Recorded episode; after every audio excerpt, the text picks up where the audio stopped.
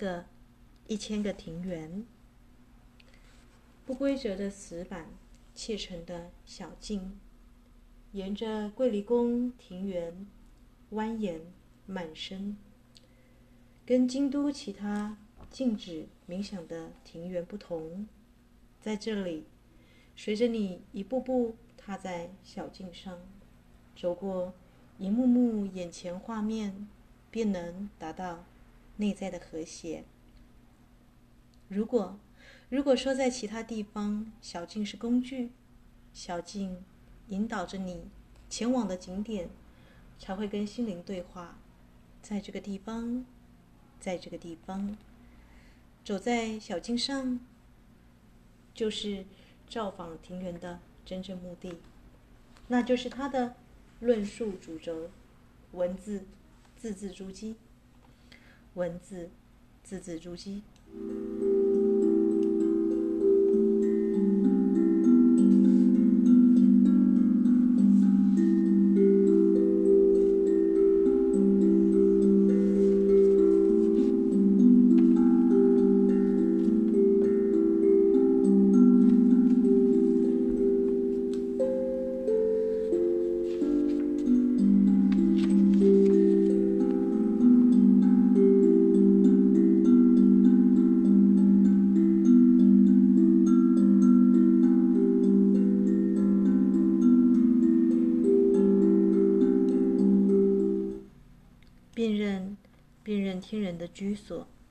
寺庙水晶。寺庙水晶是相当专业化的石英水晶，但是跟其他的导师水晶相比，它们的特性却未被清楚辨明。这些水晶通常是单一的发电机，就像一个单尖的水晶柱，你可以透过内部或尖端任何棱面有上升阶梯以及线条的晶体。也可以发现这些水晶适合有天人居住。由于透明的石英水晶本来就具有将灵性的领域白光整合到大地本体的能力当中，因此对高等成友来说，对天人来说，寺庙水晶是个完美的居住所。寺庙水晶可以提供不同维度之间的接触点，并且让高等星际或天界的天人呢，得以进入物质界，居住在这里。也只有与纯净白光融合的天人，才能够跨越不同世界的樊篱，暂时寄居在水晶寺庙当中。如此一来，内在与外在领域之间的沟通桥梁便能够被搭起。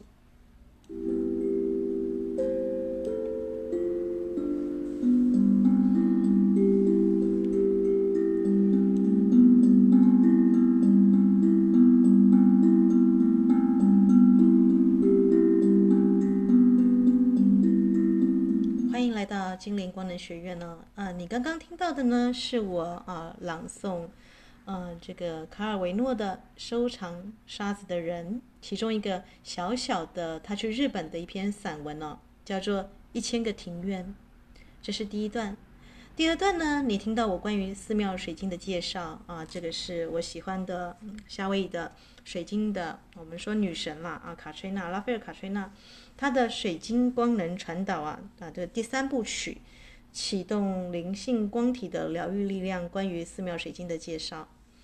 那我觉得呢，对读可以把两本书的精髓哦，这个结合在一起。为什么呢？因为当卡尔维诺他散布在日本的庭园，他很快的就会想到茶道、千利休，想到一些可以静心的啊，这个庭园呢是被布置出来的啊，所以一千个庭园呢，等一下我们会介绍为什么他要这么写。寺庙水晶，寺庙水晶是我们可以跟天人联系的一个小小的庙堂。为什么卡崔娜认为真正的寺庙不在外面，而是在你自己本身日常起居的家里呢？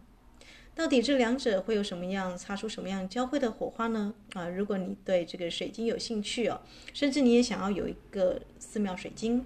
或者是呢，你已经像阿纳斯塔夏一样，准备要开始建造属于自己的庭园、自己的祖传花园，那么就欢迎在音乐过后，让我们来继续阅读。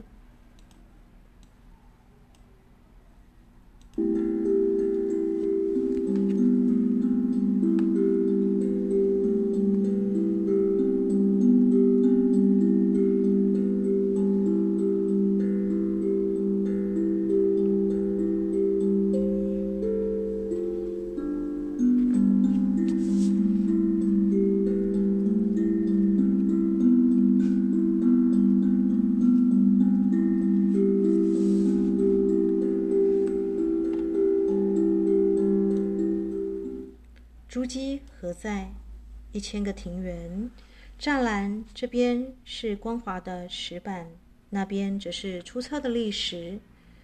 是文明与自然的对比。小径岔开来，一条笔直，一条弯曲。笔直的那条行至某一处，便再无去路；后者的路却继续展开，展开。这是如何教人如何在世上处事吗？任何的诠释都无法道尽。如果有所启示，要从感受跟事物中截取，无需翻译为言语，无需翻译为言语。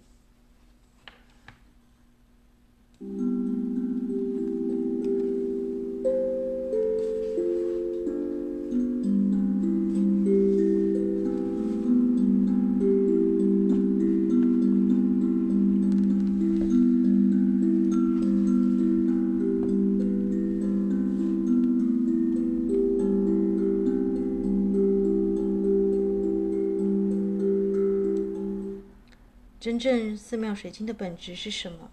在二十世纪西方世界所有伟大的活动当中，只有极少数的时间献给了内在反省。然而，置身于自我的内在圣殿当中，才能够让人觅得自身渴慕已久的和平。和平，这也是整个世界所迫切需要的。基本上，真正的寺庙是每天你进行虔诚仪式的地方。能够创造能量的涡旋，在地上，在地上踏实地建立起灵性的能量。在这些寺庙当中，最容易产生的便是与自我之间的内在反省与沟通之处。类似的圣地也能够促进与神圣本质之间的结合。天人，天人往往就居住于真正的寺庙当中，并且为了开放接受人们的的问题。而提供指引与祝福。在古老的时代，许多寺庙乃是为了荣耀生命的神圣性而立。时至今日，时至今日，在西方世界当中，类似这样真正的寺庙已经相当罕见，已经相当的罕见。然而，然而，当新世纪在地平线上绽放更灿烂的光明之光。越来越多这样的神圣殿堂将在地表上升起，它们将成为光之塔、光之柱，让灵性跟物质界得以经由此和谐的合而为一。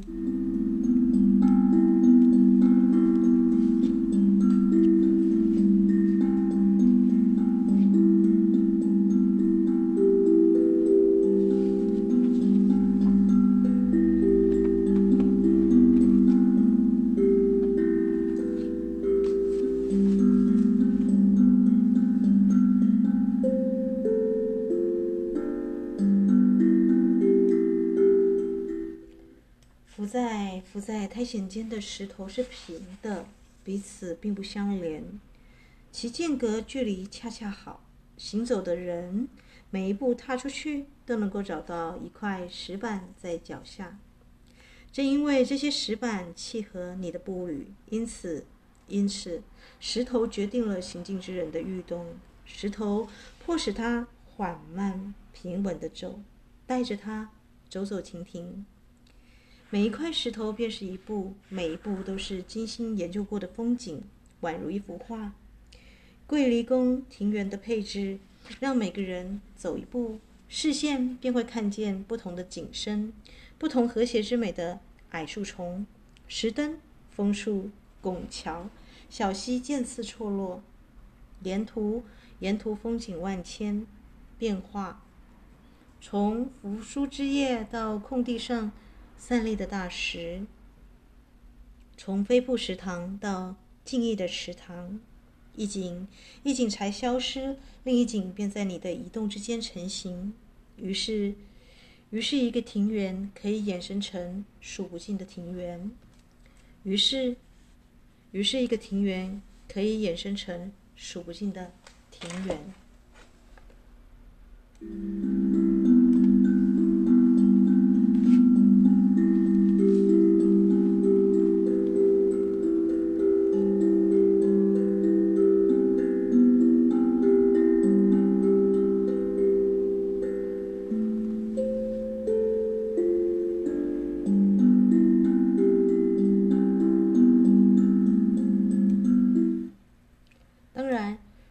朋友其实也可以接触到天使。只有当一个真正的寺庙中的敬拜实质体现了高频的能量振动频率时，才有可能感应、看见或感觉到居住在此的天人们。而基于真正寺庙之中的天人们，也会对前来敬拜的他们的神性自我、他们的高我，这些人们为他们提供协助。寺庙水晶可以作为个人的神殿之用，让同样的现象得以透过它而发生。在忙乱纷扰的现代生活中，寺庙水晶可以借由个人圣殿的内在建立，来招请天人降临。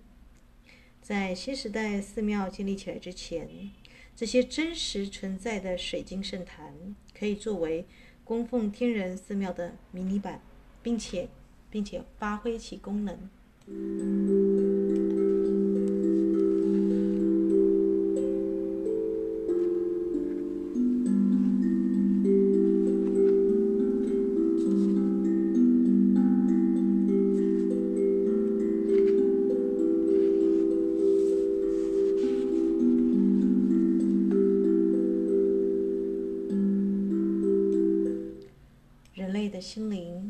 神秘的装置，可以说服我们，那个石头始终是同一块石头。在一千个庭园里，尽管尽管只要我们的视角稍微一改变，那石头的样貌、形状、尺度、颜色、轮廓就随之改变。每一个独一无二的宇宙残片都能够切分为无尽的多数，只需要。只需要绕着这个石灯转一圈，它就能够变成数不尽的石灯。那个挖了洞、有斑斑第一的多角体，先是一分为二，再分为四，再分为六，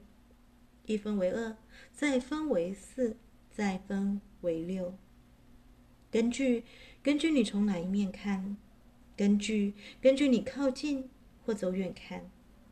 根据根据你的视角移动，变成一个变成一个完全完全不一样的东西。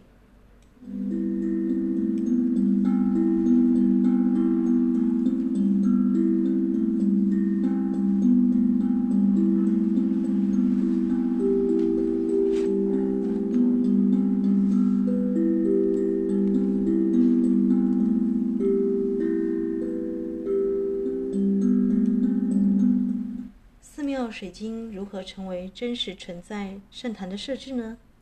首先，祭坛是向神圣本质的全知献上你谦卑与敬畏的处所。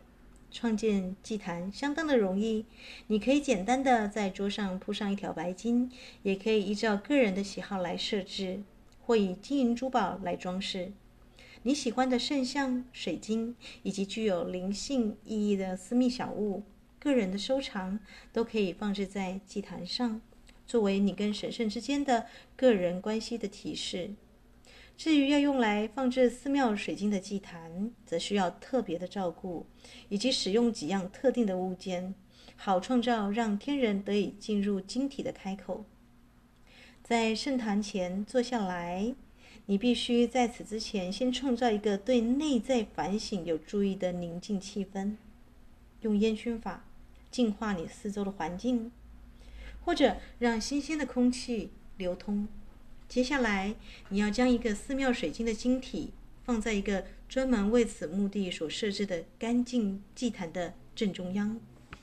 由于天人往往受到大地精妙的经纬本质所吸引，因此你可以在寺庙水晶附近布置好燃香的香味、鲜花。令人陶醉的美丽，以及白蜡烛熊熊燃烧的火焰，作为发送给天人的邀请。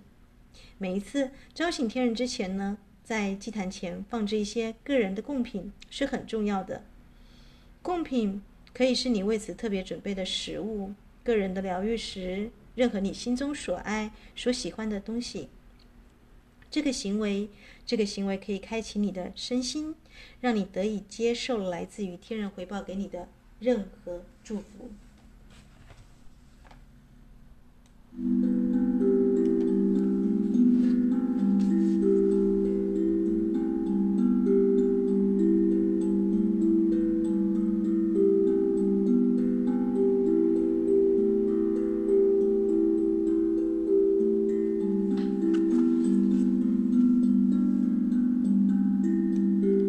一千个庭园，是的。空间会造成变形，时间也会。这个庭园，数不尽的每一个庭园，每一个角度，会随着不同的时令、季节、天上的云朵而变换风貌。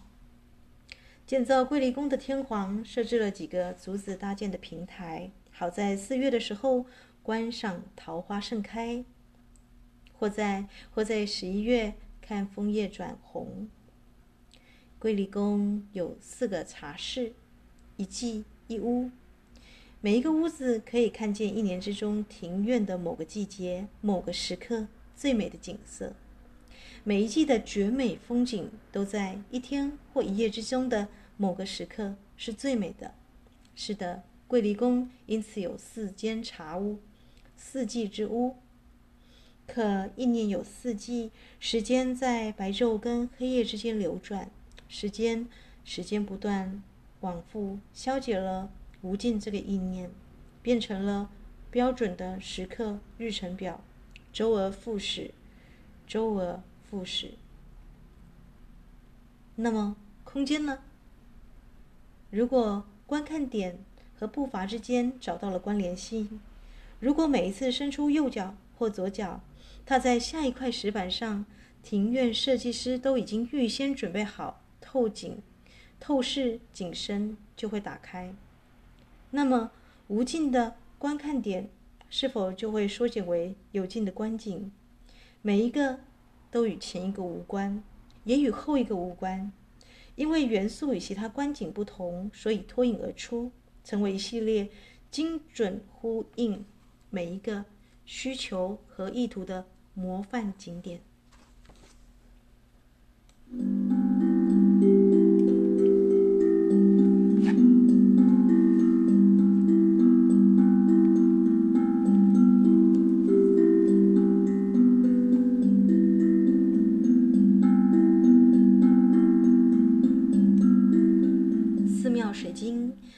燃烟的香氛、鲜花的美丽以及蜡烛的火焰唤醒祭坛之后，请你坐在祭坛之前，以你的声音作为献礼，亲口歌唱、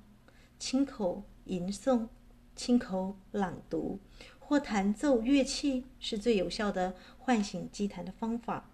如果如果你无法进行或对此感到不自在，也可以播放能量的音乐作为背景。接下来。闭上你的眼睛，走入自己的内心，在你的内在存有的神圣性当中，请你，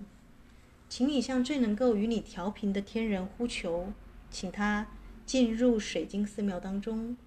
请他进入水晶精微微妙的能量当中，打开眼睛，请你注视着寺庙水晶的内部，让你的心智维持透明澄澈。心灵保持完全的开放，全然的悦纳。如果如果你有疑问或需要指引，可以将你以及情境用意念投射到寺庙水晶当中。解决之道可能在当下会清晰地显现出来，也可能不会。但你可以确定的是，你的祈祷已经获得了垂听。你的祈祷已经获得了垂听，并且。可以依循神圣意志的回应，这样的回应将会来临，这样的回应将会来临。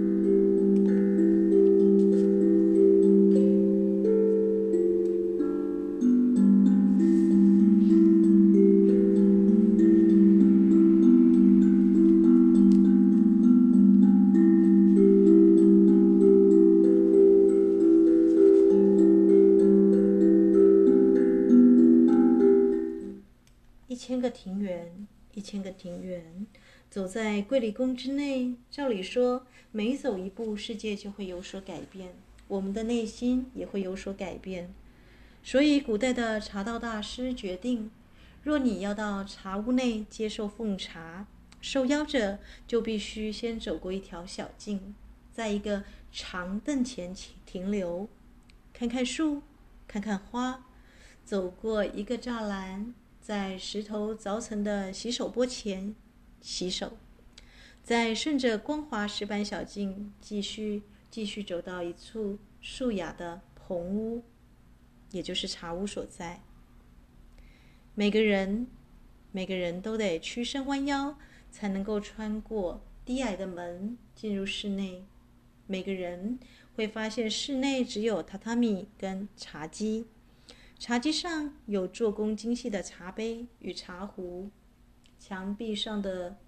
洞门、壁笼内陈列一件美丽的摆设，或是插了两枝花的花器，或一幅画。或一幅书法，或一首诗，减少我们周围的东西数量，让我们准备好迎接一个大到无法估算的世界。让我们准备好迎接一个大到无法估算的世界。是的，宇宙是亏与盈之间的平衡，宇宙是盈与亏之间的平衡。倒茶时说的话，做的手势。需要空间跟寂静，也需要全神贯注，还有节制。需要全神贯注，需要节制。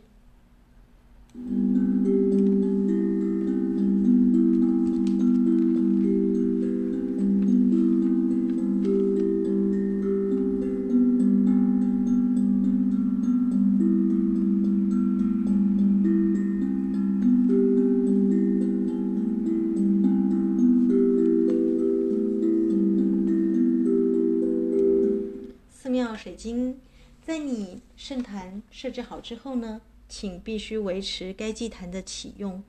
才能够持续接收到天然的能量。若没有每天固定时间在圣坛前持续的静坐或礼拜，天人只能在寺庙水晶中暂居一段时间。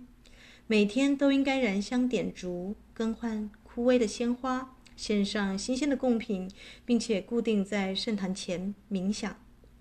如果如果你能够将圣坛维持在活化的状态，天人较容易进入水晶当中，并且时常出现在你的生活当中。而在个人圣坛前进行冥想，也可以作为每日健康的练习。若要与任何后续计划结合，也很容易。是的，天人总是间接的协助，以这种方式来合作的天人。是为了完全帮助你取用自己内在的力量而来，所以有意识地设置一个圣坛，并且请求天人给予指引的动作，让他们协助你，让他们协助你的必要同意书，但你并不会因此而亲自认识他们。虽然这是可能的，但更有可能发生的状况是，你将维持超然的关系，而他们的指引也会是间接的。不论是对大师、对水晶、对宇宙存有、星际旅客或内在次元存有等外力来说，直接给予个人力量都已经是不合时宜的作为了。使用寺庙水晶的目标是唤醒你个人的内在力量，而不是将你个人的责任呢交给另外一个人、另外一个存有、另外一个天人。天人的目的和意图是为了给你更高的指引跟方向，以协助你向内寻求，让你更了解自己真正的身份认同，并且得以与自己的本源更深入的连结。是的，天人是透过导师水晶、寺庙水晶来教导我们自我控制的导师，他们并没有意图要建立可能在精神上导致你。分析的关系。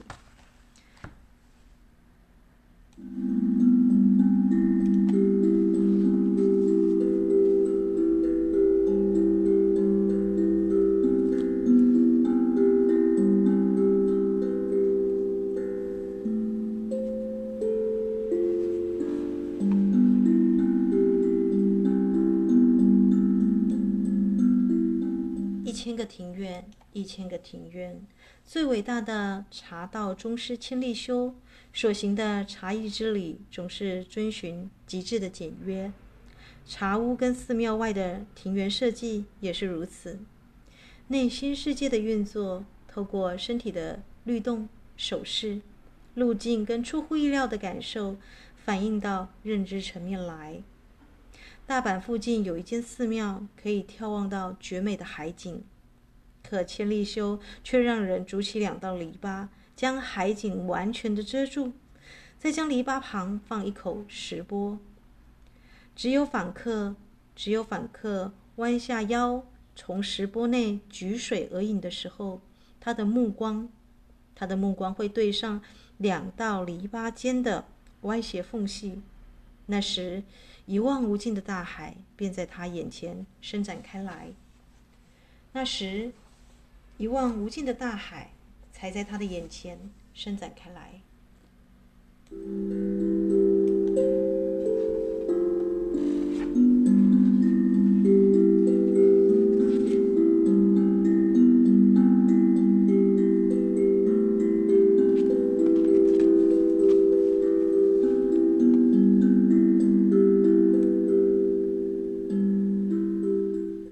寺庙水晶，走在生命的道路上，我们确实有可能迷失方向，忘记真正的目标，失去了指引，跌进了物质的幻象当中，跌进了这个五光十色的世界当中。而走向正确道路的最佳途径，好像也不总是那么显而易见。在这样的时刻，在这样的时刻，你就可以透过这些水晶作为媒介，呼求天人来。前来帮忙，提供给你洞见、方向跟指引。天人水晶的协助是间接的，透过环境、透过人与情境来提升你的了悟，让你更有机会能够对自己的生命道途做出最佳的判断。他们可能会透过梦境来引发有助于创新的灵感，也可能导引疗愈的能量，或重新调整你的能量场。让你自我揭露、自我觉察。透过这些水晶，天人能够强化自身的能量，并且传导出来，协助你清理整个情况。如果没有他们的帮忙，你可能要花上一辈子的努力跟经验才能够完成。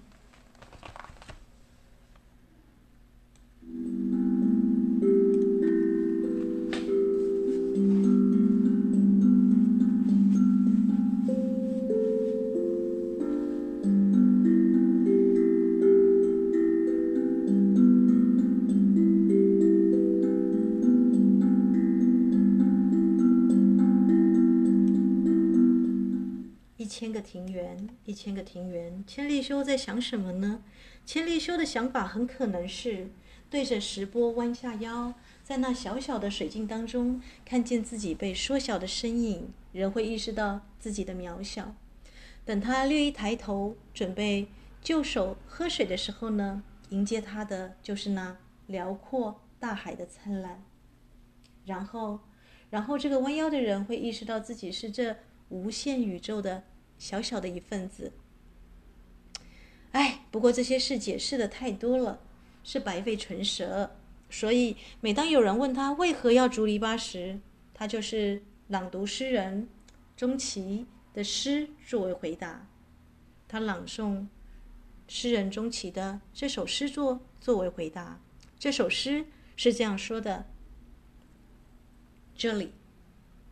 些许水。那里，在树林间，是海。那里，在树林间，是海。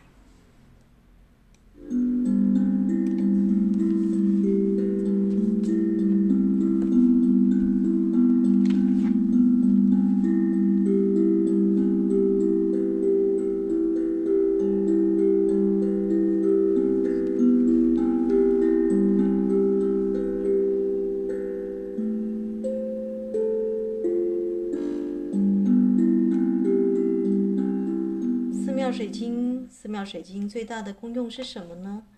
只要你怀抱着向内探求，寻找你真正的身份认同，只要只要你只要你是致力为为人类为自己的进化奉献一己之力的内在次元存有者，你才能够为寺庙水晶所接收，你才能够透过寺庙水晶的晶体来呼求天人的帮忙。让你的生命变得和谐、轻松、快乐与稳定。有了这些导师水晶作为媒介，神圣的本质就能够开展。借由真心诚意的光之使者来到地球，带来整合，带来智慧，带来爱。是的，他们将指引方向，就像一支直直射出的箭，直接指入了上帝之心。就像一支直直射出的箭，直指上帝之心。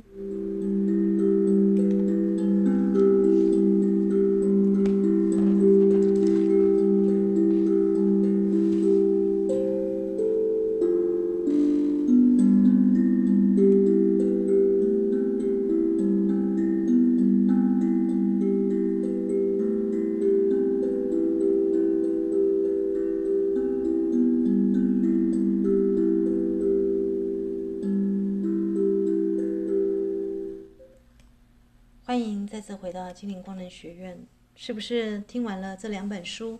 呃，两个不同领域的大师的意见之后，感到这个非常的豁然开朗呢？我是惊讶于这两个文本哦，这样呼应的读下来呢，对读啊，这个技巧叫做对读哦。那什么时候我发现书可以这样读呢？大概是在好像在五年前的诗社的聚会当中吧。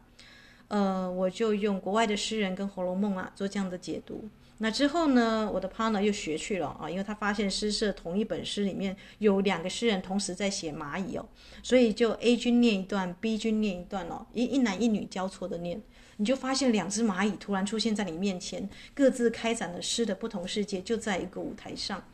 这个场合有点像，如果大家有看这个赖声川最早的这个《暗恋桃花源》，《暗恋》跟《桃花源》是不同的舞台剧本。那种追寻，那种爱恋，他们其实是可以互相互文哦，对话的。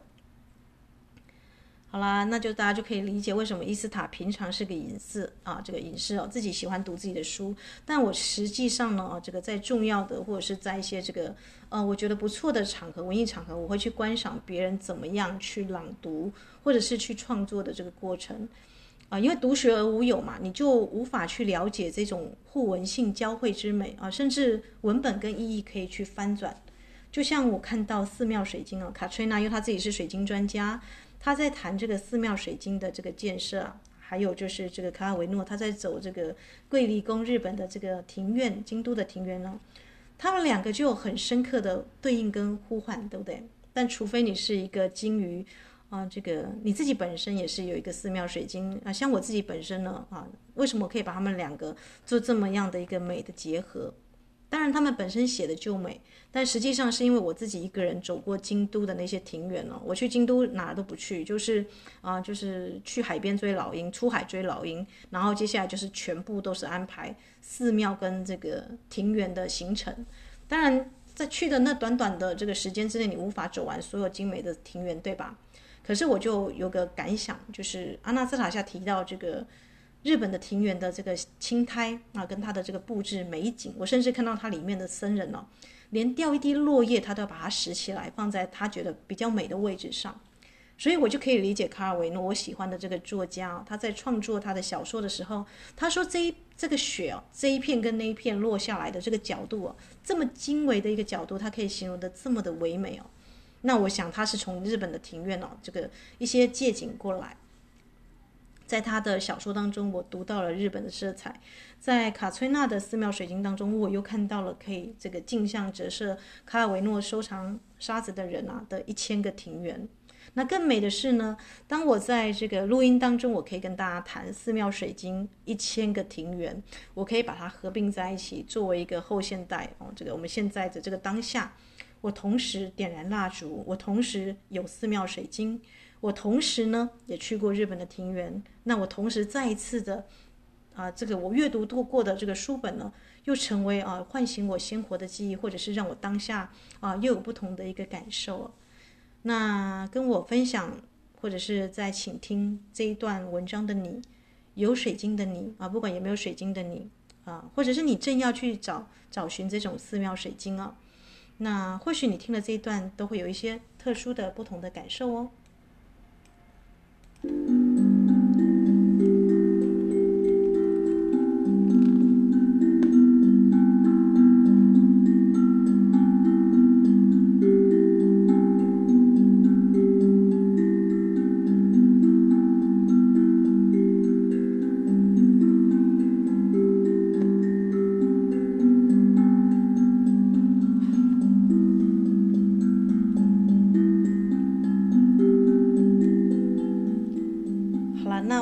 在节目快要结束的时候跟大家分享，就是我自己本身啊。呃，发现这种寺庙水晶啊，啊也很神奇啊。大家如果有看过《哈利波特》的话，它的这个去那个霍格华兹学院啊的那个月台，什么四分之三月台，基本上是不存在的，只有某一个时刻才开启哦。最近我就发现了这种事情哦，就是我发现，呃，这个我就在抱怨我跟这个 partner 的这个地区没有什么好好的这个水晶店，不不是说啊所谓的好坏，不是说啊一定要有个水晶店，而是我们总是在这个地下街啦，或是这个没有一个这个水晶的店面哦，是收了很齐全的水晶哦，包含台北的这个建国玉市都是只有卖玉嘛，对不对？外卖玉居多啊，不太能够找到这种大型的导师水晶哦。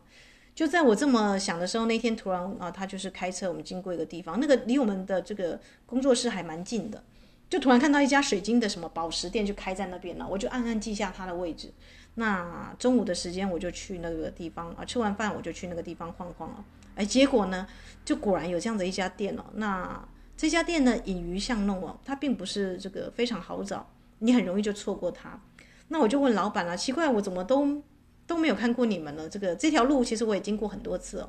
原来呢，这个老板呢，他们是早期收水晶的，他是真的到国外去的矿区跟矿工谈哦啊。但是因为他啊这个赚钱了，你看他还有时间去买另外一栋一栋房子哦。他们就觉得水晶就放在仓库里面哦，没有急着要卖。那啊这个一周七天呢，这个要开不开的，可能七天没有开，突然六日有人预约，他们才开哦。有没有像这个日本的百货公司最早期？你跟他说你要看什么东西，他来从橱柜里面拿出两三样让你选，最后再慢慢的收回去哦。最早我听我阿嬷谈这个日本的百货公司是这个样子，可是他们收的水晶，我的老天爷啊，这个品质跟他那个铿锵有声啊，就是巴西的水晶，我们都知道这个雷姆尼亚跟很多天然光体哦，就住在那样的水晶当中哦。那是你可能寻觅上网络很多店家啦，小小的这个这个晶体啊，所无法比拟的能量哦。特别是当它产就是拿出里面有云母的水晶，而且是巨大的时候，我简直惊为天人啊！真的是惊为天人。这种可以让这个天人居住的寺庙水晶啊，就让我啊邂逅了一个，就里面有阶梯状的，你觉得好像有精灵图文的这些水晶，一时之间就复活起来了。那当然，我觉得很可惜啊。为什么老板都把它锁在箱子里面拿、柜子里面？因为这个老板，我想他应该是，嗯，他知道水晶有能量，但是他是以他的这个市价或他的价值来去卖哦。呃，很可惜哦，就是他没有，就是我们说的，就是像这个卡翠娜一样把它整理出来。那同时，我又突然意识到一个东西哦，就是这就是适合我的时间，不是嘛？对不对？就是。这一批宝藏啊，所我们的宝藏啊，在这个防疫期间，因为大家知道这个防疫期间，特别是现在很多这个矿工啊，或者是一些水晶收藏家，他们觉得市面上没有什么很好的水晶，或是在国内、国外的矿工也挖不到更好的水晶啊，最好的水晶应该都被某些藏家收走了。所以你你去到国外，或是你可能要做一些疫情隔离，你可能还未必能够找到第一手最初的很纯粹的那种啊，这个最好的那一批的上游的水晶哦。那批水晶呢，是二三十年前。啊，才能够有的那样的纯粹的、最初的、原始的，而且最精品的东西哦。而那些东西呢，居然隐藏在巷弄，隐藏在一家不起眼的小店，隐藏在一个这个默默无闻的老板啊他的仓库当中哦，是不是很有趣呢？啊，是的。但是你要跟他打交道，你就必须要跟他预约时间，你就必须要哎静下心来哦，那去思考一下。呃，如果你看到一个水晶的这个水晶山、水晶的宝库，你是急着呢要把所有的水晶啊这个赶快都买下来呢，还是你要像我一样哦，就是在今天呢静坐一下，然后去念念卡尔维诺收藏沙子的人呐、这个一千个庭院呐、啊，然后再翻一翻卡翠娜女神啊，卡翠娜拜托告诉我水晶光的传导，这时候呢最适合我的水晶是哪一颗？那我是需要什么时间去呢，才能够在最适当的时间、适当的地点邂逅最适合我的水晶呢？啊，如果你是一个灵修者，你就会做这样子的祈祷，因为你的这个你的个人的这个指引啊，并不是在你身上，因为小我有太多的角色扮演，太多的啊这个幻想、遐想、这个痴心妄想，或我执、我念、我坚强啊，这个 我们很多的固执的地方就在这里，对吧？所以我觉得，我一直觉得最好的祈祷文，永远是告诉你的身体元素精灵，告诉你的内在小孩，要协通你的高我，你的这个潜意识、超意识啊、意识三者合为一啊，啊，就是你的四体系统都合并了，那你就交托给老天爷，说：“亲爱的、亲爱的圣灵啊，圣亲爱的神灵们，我的灵魂团队啊，请协助我永远在最适合的时间遇到最适合的人，并且做最适当的事情。就像我现在，并不急于啊，一定要带我的好姐妹或是谁去挖矿挖宝，没有。我觉得在进入这个水晶的圣殿之前，你必须先找到你的心，你必须先找到你的心哦。在你要去做任何的邀请，寺庙水晶啦、导师水晶啦，或者是啊这个做深刻的灵魂的工作之前，你得先了解你自己的心在唱什么样的歌。那就跟大家分享到这里，祝福大家美好的一天了。我是伊斯塔。那这个时间点上来说，我不应该在这边录音的，应该要开始做我的正事了。但实在是太美了，这两个文本这样念起来太美了，所以就祝福大家有这样美丽的一天吧。